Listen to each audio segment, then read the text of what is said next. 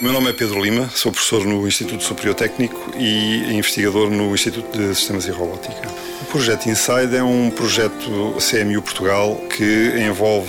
a interação de robôs com crianças em hospitais e, em particular, com crianças autistas.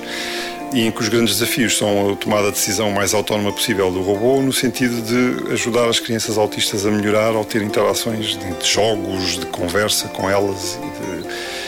mais, com mais diversas facetas. E de facto tem-se observado, em algumas das experiências que já fizemos, que ainda têm uma autonomia muito limitada, que eh, de facto as crianças, eh, por exemplo, olham o robô nos olhos, o robô tem uns olhos, coisa que não fazem, por exemplo, muitas vezes com os terapeutas. E portanto há aqui aspectos eh, que começam a ser interessantes desse ponto de vista. Nós já vamos em aquilo que chamamos três experiências piloto, que são tipicamente, cada uma delas envolve umas quatro crianças, e eh, eu não, não sendo um especialista, obviamente, da área, mas também da conversa com os colegas médicos e com os terapeutas, aquilo que nos parece é assim que, de facto, há as crianças, algumas delas em particular, porque há graus de dificuldade eh, muito diferentes, lidam com o robô de uma maneira diferente que lidavam com os terapeutas, em algum caso muito mais excitadas, muito mais positivas, inclusivamente fazendo uma coisa que é o que eles costumam destacar, que é a questão do olhar nos olhos, que não costumam fazer com os humanos,